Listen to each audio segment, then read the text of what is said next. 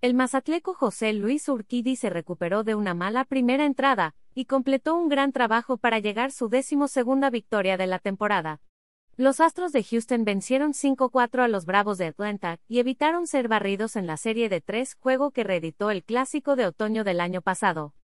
Urquidi permitió un jonrón de dos carreras de Matt Olson en la primera entrada, y fue todo el daño que le hicieron.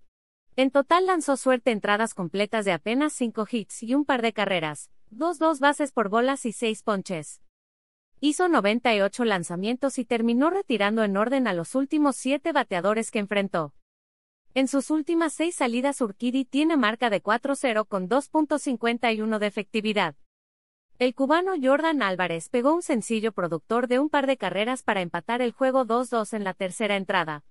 Kyle Tucker dio un hit en la octava entrada que le dio la ventaja definitiva a los Astros, y Jeremy Peña y Julie Gurriel dieron también batazos productores. Salva Gallegos. El sonorense Giovanni Gallegos retiró a los tres bateadores que enfrentó en la novena entrada para sellar la victoria de los Cardenales de San Luis 6-4 sobre los Diamondbacks de Arizona y llegar a una docena de salvamentos. Facebook Trending Excelsior Opinión. CLM. La Ley de Derechos de Autor prohíbe estrictamente copiar completa o parcialmente los materiales de Excelsior sin haber obtenido previamente permiso por escrito, y sin incluir el link al texto original.